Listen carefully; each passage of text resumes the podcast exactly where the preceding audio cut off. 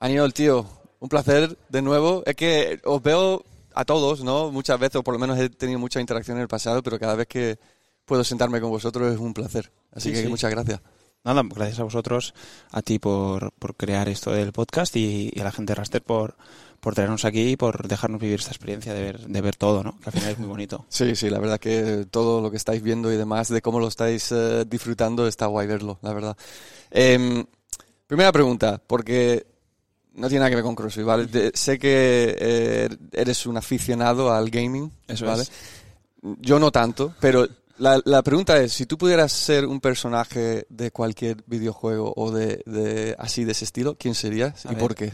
Sería un, de un videojuego, no, de un anime, Ajá. que es un, bueno, es un personaje de, de un anime que se llama Jujutsu Kaisen y sería Toji, que es un señor, bueno, un señor, pues, no sé, tendrá treinta y pico o así, que, bueno, en ese mundo tú tienes como ciertos poderes y ese es el único que no tiene ningún poder especial. Mm. Pero a pesar de eso, como tiene esa, ese, ese, pues, esa de- desventaja, por así decir, eh, luego tiene otro poder que es que tiene mega fuerza y tiene mega resistencia, o sea, tiene un cuerpo perfecto. y es el puto amo. Ese, ese, Ese sería tu ideal, ¿no? Ese, sí, sí, sí. Bueno, qué guay, tío. No, muchos dirían que lo tienes ya, ¿no? Sí, Como más que- o menos. Por eso me gusta. Muy bueno, tío. Ah, pues, eh, ¿qué tal es- te sientes tú ahora mismo debido al momento del año en el que estamos, lo que, lo que se viene, lo que has vivido de experiencia?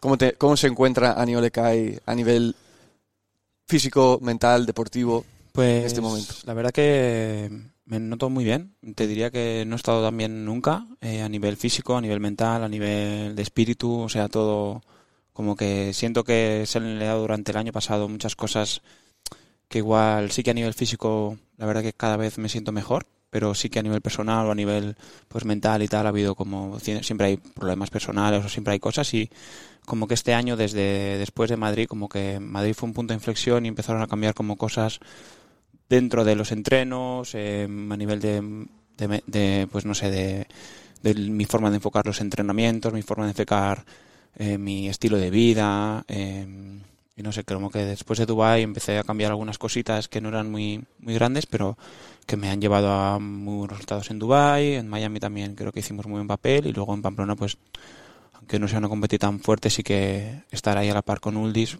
Ujú. eh, sí que, bueno, pues eso, como que son síntomas de que estoy haciendo bien las cosas o estamos haciendo bien las cosas todos en el equipo, que yo creo que al final es muy importante tener un buen equipo detrás y, y muy bien, la verdad que me siento mejor que nunca.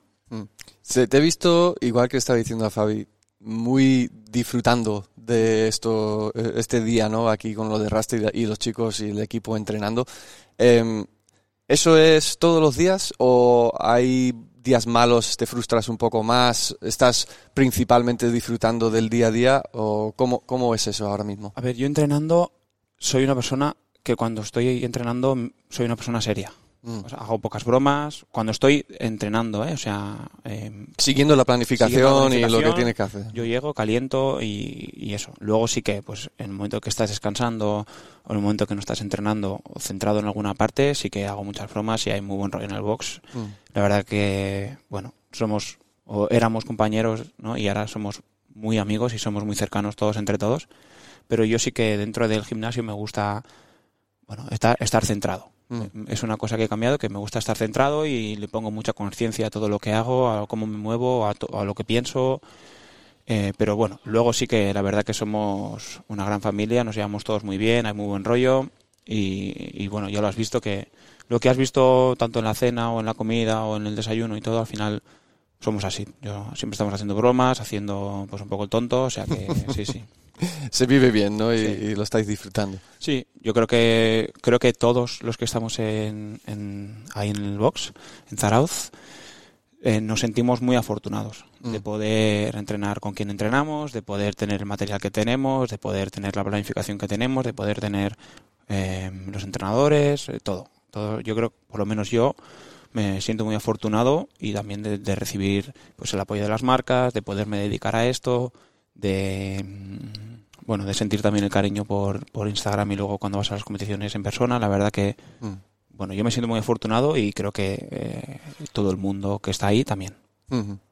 ¿Te, ¿Te, sientes algo de presión con lo que viene? Eh, desde lo que se aproxima del Open y de, la temporada. Mm, a ver, presión como tal, la que yo me, la que yo me pongo de, de, de yo no quiero volver a sentirme como me sentía el año pasado, no por no clasificar, que eso es, es que es realmente muy difícil, y la gente no sabe el nivel que hay. O sea, porque cuando, cuando tú tienes el nivel, tú realmente ves lo difícil que es. Sabes por, por, lo, por los segundos que se te puede escapar. Ya vas en Pamplona. Por ejemplo. Por ejemplo. Ya sabes que por dos segundos, tres segundos, una repetición, un mal enfoque de un bot se te puede ir la clasificación. Pero yo no me quiero ir de las semifinales con la sensación de poder haber dado más. O de haber hecho yo mal las cosas. De haber cometido errores. Entonces, la única presión que me pongo yo es esa, de hacer lo que sé hacer a mi 100%, estar centrado y, llegar con una buena preparación, de, de, yo llegar ahí sin ningún remordimiento de decir, hostia, es que en todo el abril no has hecho lo que ponía en la plani, o no has, mm. no has dormido lo que tenías, o no has, no has hecho la movilidad que tenías que hacer, o no has, no has comido lo que debías, o no has tomado la suplementación que tenías. Eh, eso sobre todo. La presión más está en el día a día. Y luego la presión de la gente yo en su momento sí que me sentí muy presionado porque pensaba que a la gente le importaba, en plan, hmm. pero no, no les importa más que a ti. Al final la presión de las personas de fuera... Es mínimo comparado con la que tú mismo te metes. ¿no? tiene nada que ver. ¿Cree, ¿Cree, que eso es necesario? Es decir, que, que tú no estarías en este punto y, y, y, al nivel en el que estás si no te metieras ese tipo de presión? Hombre, claro. Quiero decir, yo hago un WOD en, en mi día a día y, aunque gane el WOD, por así decir, y yo veo que he hecho algo mal y yo no estoy, no estoy satisfecho, mm. ¿sabes? Eh, y, luego cuando estoy en competición o en clasificatorio lo mismo. Si yo creo que ese WOD lo puedo hacer mejor, me, me siento mal conmigo mismo. No, no, me, no me vuelvo loco, pero sí digo, joder, pues aquí hay que estar más atento. ¿no? Mm. En Pamplona cometes algún par de errores y, pierdes la posición, el primer, la primera posición y dices, joder, esto no te puede volver a pasar, Añol, porque es que realmente va, luego importa. Es que esos segundos luego van a importar. Hay que estar. Eh, es un trabajo mucho de, de, estar consciente y de saber lo que hay que hacer en cada momento.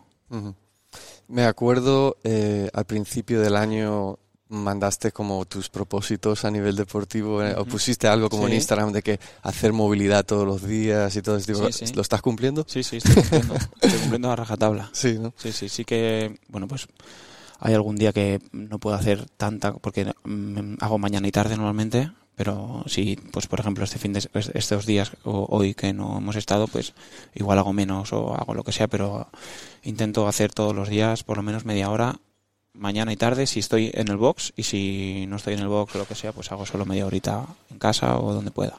Dirías que ese es la clave, o sea, para cualquier persona ¿no? que está buscando sus objetivos, tú obviamente tienes eso lo, más alto en el deporte, pero ese, esa constancia, plantearse esos objetivos y ser muy estricto con cumplir con ellos es clave para conseguirlos. Sí, yo creo que, que la constancia nos, nos nos hace conseguir metas que parecen muy difíciles mm. en cualquier sentido. O sea, tú te pones, bueno, hay muchas, mucha gente que hace discursos motivacionales y tal que dicen que, em, que pensamos, em, o sea, que la, eh, que sobreestimamos mucho lo que podemos hacer en, en, un año y, y subestimamos mucho lo que podemos hacer en 10 o en 5, ¿no?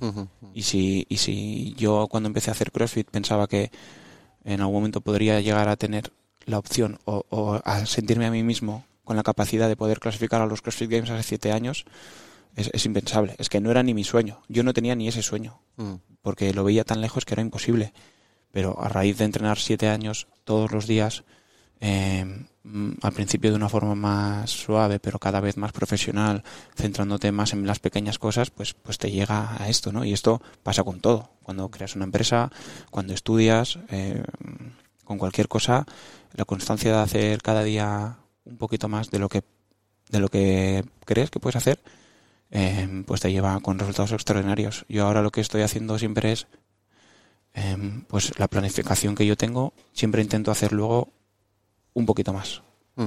Si, me, si, si me noto bien, ¿eh? o sea, quiero mm. decir, sin, sin, sin hacer el burro, pero pues si tengo 15 minutitos, pues hago un poco de alguna cosa que se me dé mal de práctica. ¿Alguna técnica sí, o algo? practico un poco las free handstand push-up, o practico un Mm. poco hacer el pino, o practico un poco la técnica de los ring ups, o hago un extra de movilidad. Sí, algo que no te va a perjudicar para Eso, cumplir algo mañana. que no me canse, Mm. ¿sabes? Intento Mm. hacer un poquito más, 10 minutos. Si es que no es nada, 10 minutos. Te, los quedas, te quedas hablando con alguien en el box y ya son 10 minutos que Sí, sí, sí. Pues en lugar de hablar, te pones tus cascos Aplicarlo a algo. y te haces un- una cosita extra. Fenomenal, tío. Me encantan esos eh, pequeños detalles, ¿no? De cómo te, cómo te gestionas. L- última pregunta, y, y sabes que aquí que estamos en, en la sede Raster y demás, que el eslogan eh, de Raster es Push Your Limits, ¿no? El Desafía tus límites. Eso para Aniole Kai, ¿qué significa? Para ti, ¿dónde llevas ese mensaje? Bueno, pues yo creo que al final eh, es un mensaje que, que está muy bien pensado, sobre todo por, por quien ha creado la empresa, ¿no? Que todo el mundo, la gente que, le, que lo conozca ya sabe cómo es. Y, y yo creo que yo, por, por- como persona y como atleta, intento hacer eso en todo lo que puedo. O sea, sobre todo en los entrenamientos, ¿no? Que es lo que me lleva aquí. Al final, ser, ser una persona que se dedica al CrossFit, eh, lo que me, lo que me lleva es, pues, a intentar siempre hacer eh, lo máximo que pueda de ese mismo día. O sea, si yo puedo hacer 25 calorías, eh, no voy a hacer 24, Mm, ¿sabes? Eh, el tema mental eh, es quizá no lo más importante, pero cuando hay un nivel, al final las diferencias son de pues la transición de tal a tal, a- en lugar de andar, pues haces un trote o por lo que sea, mm, o en lugar de romper, pues intenta ir unbroken, ¿no? Entonces, intentar siempre buscar, sobre todo en entrenamientos, a ver dónde está tu límite para tener eso, te lo guardas y luego cuando estás en competición, pues lo tienes, ¿no? Y, y ir probando también en todos los movimientos o en todo lo que puedas para llegar al límite y que ese límite luego te sirva para tener como referencia. Es importante, yo creo que es, es muy importante tener claro cuáles son tus límites o, cu- o cuáles son los que tú crees, porque luego a veces te sorprendes Claro. y, Claro. y haces mm, bueno nosotros también en, en los entrenamientos muchas veces eh, Mike nos pasa el entrenamiento y, y lo ves y dices hostia esto igual es un poco duro o, no lo- o- o creo que no lo hago y Mm. luego dejas al cuerpo hacer y dejas la mente y te y tienes mensajes positivos y todo y, y lo consigues y es un resultado extraordinario Es- me, me- me viene una, una frase, no me acuerdo quién lo dijo, la verdad, pero fue eh, que siempre puedes correr un poco más rápido, Sí. solo que no quieres, ¿no? y es ese, ese- es que es esa batalla, Sí, ¿no? sí, Eh, al final. bueno, los. No sé qué son. Si son los. eh, los submarinistas o, o personas que se dedican al snorkel que cuando. Dicen que cuando te da un poco a ti el susto de, de que crees que te vas a ahogar, aún ellos saben que les queda como un 60 o un 40% más de capacidad pulmonar. mm, Pues, eh, pues eso yo me imagino que cuando pasa con todo. Cuando tú vas en la Eco Bike, que a nadie le gusta, ¿no? Y vas ahí apretando y te notas muerto, dices, ahí va. ¿no? mm. O sea, siempre la mente Siempre va a frenar siempre va a antes de- frenar. del es. cuerpo. Entonces hay que intentar dominar eso, que es muy importante. Me parece perfecto dejarlo ahí, Aniol. Muchísimas gracias, tío, por esta Gracias charla pequeñita, el update y nada, para lo que viene, eh, no te deseo suerte porque no, no te hace falta. Gracias. Vale, tío, muchas gracias. Gracias a ti.